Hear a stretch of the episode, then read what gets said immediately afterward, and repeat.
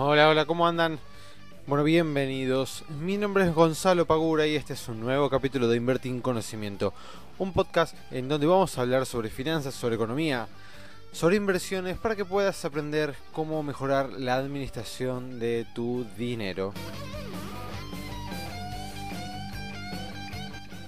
Muy buenas tardes, muy buenas noches, bienvenidos a un nuevo capítulo de Invertir en Conocimiento. Este es el capítulo número 60. Mi nombre es Gonzalo Pablo, para aquellos que no me conozcan, soy el responsable de traerte las novedades sobre economía, finanzas, inversiones y demás cosas que tengan que ver con todo este mundo que nos tiene tan preocupados en estos últimos días a raíz de las caídas de la bolsa. Pero de eso voy a estar hablando en unos minutos nomás. Primero quería comentarles que eh, el día de hoy tuvimos una charla con los miembros de Invertir Conocimiento. Para aquellos que no hayan podido participar, eh, no hayan abierto el mail, no hayan visto el WhatsApp o lo que fuese, sepan que ya tienen disponible la charla que está grabada lo pueden ver en la plataforma de, donde están los cursos, en la parte de workshops, van a ver que tienen la charla disponible. Luego, para aquellos que todavía no sean miembros, pero quieran empezar a invertir, a gestionar su dinero, pueden hacerlo hoy mismo, se pueden anotar en nuestra academia que hasta el 29 de este mes pueden hacerlo con un 50% de descuento en el primer mes de la membresía. ¿Qué quiere decir esto? Que tenés 30 días para poder utilizar todos los contenidos las veces que quieras de nuestra academia. Y después, si estás conforme y querés seguir siendo miembro, que estoy seguro que lo vas a querer hacer, porque hay muchas personas que ya vienen hace varios meses acompañándonos para poder seguir aprendiendo, para poder seguir este, dentro de la comunidad donde tenemos un chat en WhatsApp o en Facebook donde pueden hacer sus consultas, despejar sus dudas. Todo esto lo vas a poder hacer vos también y tenés la posibilidad hasta el 29, solamente hasta el 29 de hacerlo con un 50% de descuento por 30 días. Así que si querés hacerte miembro, lo venías pensando y no sabías si te estás en duda, bueno, tenés la posibilidad de hacerlo con recontra descuento, que prácticamente la estamos regalando la membresía y esa es un poco la idea de que llegue cada vez más gente porque estoy seguro y recontra confiado de que los contenidos que nosotros brindamos a través de nuestra plataforma, de nuestra academia de finanzas personales online, le van a servir y le sirven a todas aquellas personas que sepan aprovecharlo, que tengan ganas de aprender, que tengan ganas de invertir, que tengan ganas de gestionar su dinero. Así que no lo dudes más, anótate, inscríbete y forma parte de la comunidad de Invertir en Conocimiento. Dicho esto, vamos a pasar a los temas del día de hoy. Antes de tocar el tema bolsa, salió una buena noticia, según un reporte de Fiel, que este mes, no, en el, perdón, el mes de enero paró la caída de lo que era la industria, haciendo un rebote. Esto obviamente no nos da un dato em, que podamos decir, bueno, listo, ya está, la industria empezó a rebotar, empezó a repuntar. No, tranquilos. Pero es un buen dato saber que este, después de tener ya un largo camino con la industria, eh, todos los meses dando datos negativos, que haya crecido casi un 5% en lo que fue el, el mes de enero. Así que por el momento parece que la industria estaría creciendo. Esperemos que el mes de febrero siga rebotando. Espero que el mes de marzo esto se convalide y así constantemente para que la industria empiece a crecer porque es fundamental que la industria crezca para que nuestro país y nuestra economía total empiece a crecer nuevamente y ojalá de vuelta este, podamos tener una economía más estable o por lo menos con más certidumbre y no estar bollando constantemente de un lado para el otro y estar haciendo piruetas para poder eh, para poder estar sobreviviendo de alguna manera a, todos los acontecimientos que vamos teniendo en nuestro país. Luego, este miércoles el Tesoro colocó letras Levat por 2.358 millones em, de pesos, ¿no? Unos 38 millones de dólares y un bono del Tesoro por 6.864 millones, que corresponde a unos 110 millones de, dólares. En la licitación, bueno, básicamente lo que se intentó hacer o lo que se quería hacer era, bueno, poder reemplazar, poder, este, abrieron esta licitación para poder canjear el AF20, el bono dual, en donde, bueno, se ofreció un bono Butler más 100 puntos básicos, con vencimiento 2021, el precio de corte fue de 1091,5 pesos y la tasa se ubicó en un 33,6% anual. Hoy, a raíz de eh, bueno, la caída de, de la baja de los de las bolsas y de la bolsa acá en Argentina, obviamente, el Banco Central convalidó una nueva suba del tipo de cambio eh, turista, cerrando en 83, donde está 83,32, eh, y por lo que había visto, el, el tipo de cambio contado con liquidación y el MEP habían, este, están por debajo de este precio, así que ahora convendría hacerse de dólares eh, mediante el MEP o el contado con liquidación. Cualquiera de los dos está por debajo de lo que es el precio del dólar turista. Aparte de obviamente la posibilidad de comprar más eh, cantidad de dólares eh, dentro del mismo mes de forma totalmente blanqueada. ¿sí? Sí, si así se lo, se lo quiere. dato de color este sábado para aquellos que no lo saben, dejan de circular los billetes de 5 pesos, así que si tenés billetes de 5 pesos, anda a cambiarlos ahora porque ya no te van a servir para nada y no vas a tener posibilidad después de, cambiarlos. Eh, y yendo al tema más importante de estos últimos tres días, fue el tema del desplome de las bolsas, ¿no? Es un poco lo que hablamos hoy en la charla con los chicos de, de la comunidad, en donde, bueno, a raíz de, todo este, de toda esta problemática que estamos teniendo eh, de manera mundial con el tema del coronavirus, eh, todas las bolsas se desplomaron. Europa fue muy afectada el día lunes, esto se vio también este, en Estados Unidos, el día martes Estados Unidos también cayó un montón, Europa cayó un montón, nosotros estábamos de Brasil estaba de feriado, así que las bolsas no abrieron, lo cual a nosotros fue tremendo, porque claro, al no abrir la bolsa, todos esos este, cambios que fueron sufriendo las bolsas tanto de Europa como la bolsa de Estados Unidos, como la bolsa de Asia, de Tailandia, no sé, de todos los países, de Japón, etcétera, en algún momento eso nos va a impactar a nosotros. Bueno, ¿cuándo nos impacta? Bueno, cuando abrimos de vuelta la bolsa. Y hoy miércoles, que fue la apertura, terminó el eh, Standard Poor's eh, Merval con una caída de, lo tenía por acá, ya me olvidé, si no me, si me equivoco era del 5 o 6%, sí, con algunas bajas dentro del índice de hasta el 10%, lo cual fue una jornada bastante mala, la peor eh, en casi 6 meses. Y esto produjo lógicamente miedo y preocupación dentro de los pequeños inversores que quizás algunos no están tan al tanto o por lo menos no están prestando tanta atención en un día feriado. Eh, a las bolsas extranjeras, pero bueno, como yo de este tipo de cosas constantemente tengo que estar mirándolas, estuve lunes y martes, no obviamente el minuto a minuto, porque tampoco podía hacer nada como para modificar algo, pero sí estaba mirando más o menos cómo se iba moviendo tanto el mercado acá este argentino como los mercados eh, internacionales. Así que fue estos últimos tres días un eh, comienzo de semana bastante apático. Una de las cosas que les comentaba yo a los chicos eh, hoy en la charla era que Estados Unidos venía rompiendo máximo, máximos constantemente. Si ustedes miran el índice Standard Poor's 500 en lo que fue la vela que deja el día viernes, cuando me refiero a la vela, estoy hablando de velas japonesas, que así es una de las formas en las cuales podemos ver los gráficos.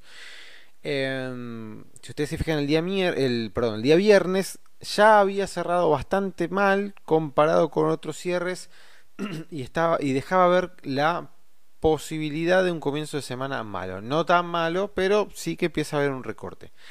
Eh, el índice de Estados Unidos, el Standard Poor's, ahora dejó un gap, un salto de precios bastante importante que en algún momento eso tiene que salir a buscarlo para cerrarlos. Siempre se dice que los gap, siempre el mercado sale a cerrarlos. Bueno, en este caso está dejando un gap bastante importante y tocando la línea de tendencia de corto plazo, es decir, la, más corta que podemos tener a, primera vista, em, dejando el la cotización del índice justo sobre la línea. Esto no quiere decir que va a dar un rebote, no necesariamente la puede quebrar y puede seguir para abajo, pero por lo menos es un indicio de que tocó una parte importante que mira el mercado al momento de ver una baja, dice, bueno, a ver hasta dónde puede llegar a bajar. Hoy el cierre no fue bueno, teniendo en cuenta que había comenzado con el índice subiendo, terminó eh, cayendo, no demasiado, pero que un índice se te dé vuelta y que esté eh, alcista y termine cerrando bajista nunca es una buena señal, pero tampoco hay que volvernos locos, como les decía hoy a, a los chicos, porque la realidad es que venía rompiendo máximos constantemente y era de esperarse que en algún momento o con esta intensidad o con una intensidad menor hubiese un recorte. No podemos pretender que los índices y las bolsas, ya sea la nuestra, la de Estados Unidos o la que fuese, esté constantemente subiendo sin ninguna interrupción en el medio. Siempre por más de que la tendencia de corto o de largo plazo sea alcista, se va a mover, se va a mover en una forma como si fuese un serrucho, ¿no? como si fuese un electrocardiograma que va subiendo constantemente. ¿Cómo lo identificamos? Bueno, una tendencia alcista básicamente tiene dos cosas, mínimos ascendentes y máximos... Eh, está bien, mínimos ascendentes y máximos ascendentes, o sea, cada vez que va subiendo, los mínimos que se van generando son más altos y los máximos también, por lógica. En cambio, en las tendencias bajistas sucede lo contrario. Tenemos mínimos cada vez más bajos y máximos cada vez más bajos. Bien, entonces esto hay que tenerlo muy en cuenta. ¿Podemos hablar de un cambio de tendencia? No, sería recontra apresurado por haber tenido tres ruedas en, en, baja hablar de un cambio de tendencia. Lo que estamos viendo ahora claramente es el pánico o el miedo generalizado a raíz de que ahora cada vez hay más, hay más casos de este eh, virus en Europa ya lamentablemente en Italia hay 10 muertos, hay cada vez más infectados, en Barcelona hay infectados, ahora en Río de Janeiro hay una persona infectada. Entonces, este tipo de situaciones genera temor, genera inseguridad, genera incertidumbre. Ante la incertidumbre, ¿qué hacen los inversores? Sobre todo teniendo en cuenta que hace meses, desde octubre, que el índice de Estados Unidos viene subiendo ininterrumpidamente. Bueno, agarran la plata y se la guardan o la ponen en un bono o la ponen en otro lado en, renta que sea menos volátil que los que pueden llegar a ser las acciones. Y ahora pasamos al tema del día de hoy, que cuál es el uso de la liquidez de nuestra cartera.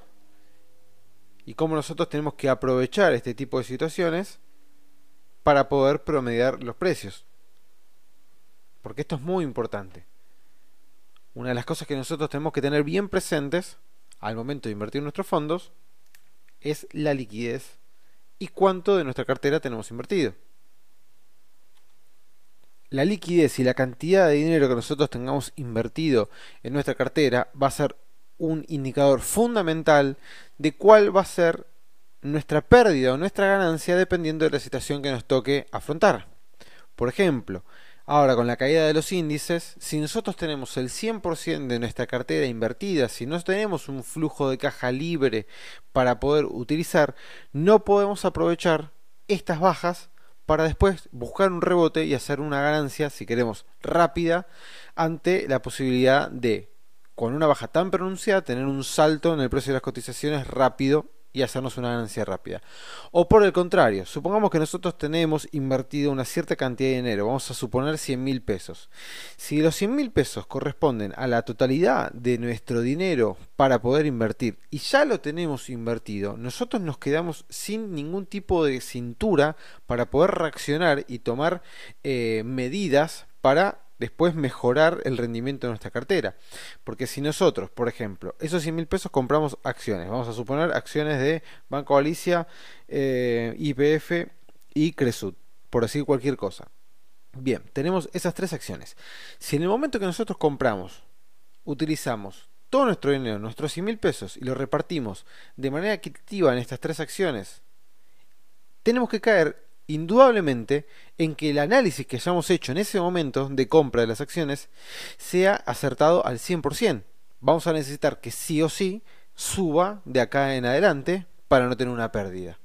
Bien, ahora, ¿qué pasa? Supongamos que nuestro análisis no es así y empieza a caer. ¿Qué podemos hacer?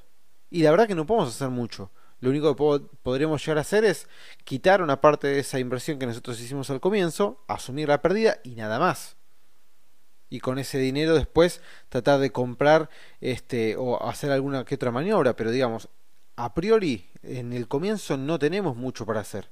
En cambio, si nosotros tenemos una cierta liquidez dentro de nuestra cartera, podemos aprovechar estos precios más bajos para seguir comprando, hacernos de mayor cantidad de acciones a un precio menor, promediar el precio a la baja, para luego, cuando los precios vuelvan a retomar su, eh, su este, tendencia alcista, necesitemos una menor cantidad de suba para poder superar el punto de equilibrio y así pasar a ganancia más rápido. Porque si nosotros dejamos caer los precios un 20%, vamos a necesitar después que suba más de un 20% para poder recién empatar, o sea, para poder llegar a nuestro punto de equilibrio. Pero si nosotros seguimos comprando cada vez que va bajando y promediamos nuestro precio a la baja, vamos a necesitar una, alza mucho menor para poder superar el punto de equilibrio y así empezar a ganar se, entiende, eh, espero que, haya sido claro con el ejemplo, cualquier cosa me lo consultan.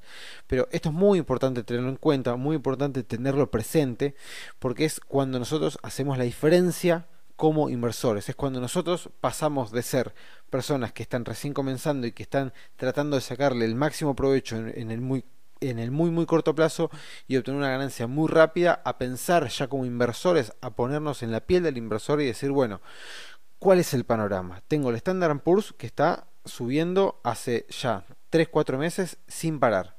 Tengo el tema del coronavirus que está afectando a la bolsa asiática, que si esto se expande va a traer problemas. Tengo Argentina con problemas de deuda. Tengo a todos los países de Europa que están más cerca de China que pueden llegar a ser afectados.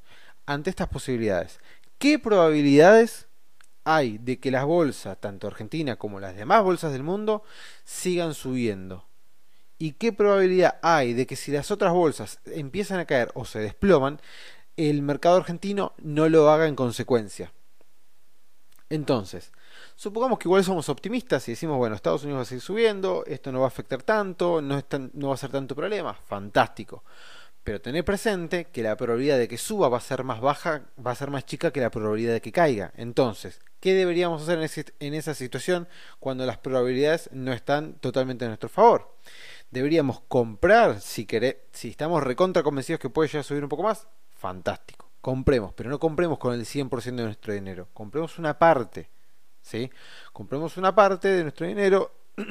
en todo caso, si nosotros ya veníamos invertidos, dejamos que siga su camino y vamos quitando de a poco ese dinero. Es decir, si teníamos hace dos meses 100 mil pesos y creció y ahora tenemos 140, bueno, quitamos los 40 que ganamos, nos quedamos con 100, sigue subiendo, quitamos un poco más y así sucesivamente. ¿Para qué voy a hacer esto? Bueno, para que el día que llegue el momento en que el mercado empieza a caer, empieza a recortar y empieza a bajar, me agarre a mí con una cantidad de dinero pequeña para que el golpe en la totalidad de mi cartera de inversión no sea grande. Entonces, yo lo que estoy haciendo es invertir de manera inteligente. Yo estoy dejando una parte pequeña de, de, mis inversiones en renta variable para ver si puedo llegar a eh, ganar un poco más. Pero si no llega a ser así, si la previsión llega a ser incorrecta y empieza a caer la bolsa, yo voy a tener poca cantidad de dinero dentro de este invertida, entonces la baja no va a ser tan eh, fuerte eh, medida en términos porcentuales a la totalidad de mi cartera y en todo caso tengo la posibilidad y tengo la liquidez para comprar ahora a precios más bajos. Esto hay que tenerlo presente, hay que tenerlo muy en cuenta y hay que pensarlo de esta manera. Tenemos que sentarnos y pensar en probabilidades. Siempre va a haber una cuota de emocionalidad dentro de nuestras, eh, de nuestras decisiones. Eso es totalmente inevitable y de eso voy a estar hablando el podcast que viene. Pero hay que tratar de pensar siempre en este tipo de cosas y ver nuestras probabilidades. Bueno, a ver, ¿qué chances hay de que suba? ¿Qué chances hay de que baje? Vamos a ver el contexto. ¿Cómo está el mundo? ¿Y está preocupado? ¿No está preocupado? ¿Está bien? ¿Está...? Bueno, todo esto lo tenemos que pensar antes de empezar a tomar decisiones que pueden hacernos muy bien o pueden hacernos muy mal. Porque si lamentablemente, y estoy seguro que hay personas del otro lado que hayan puesto mucha cantidad de dinero en este tipo eh, de inversiones en estos momentos, y esta semana se debe haber estado eh, agarrando la cabeza y tirándose de los pelos. Y bueno, lamentablemente son cosas que pasan y son cosas de las cuales nosotros tenemos que tener que aprender y capitalizar para en el futuro no cometer los mismos errores. Chicos y chicas, espero verlos el próximo miércoles como siempre. Gracias y compartan por favor este podcast. Así va llegando a más y más gente y esto va creciendo cada vez más. Les mando un fuerte abrazo y nos vemos el próximo miércoles. Chao.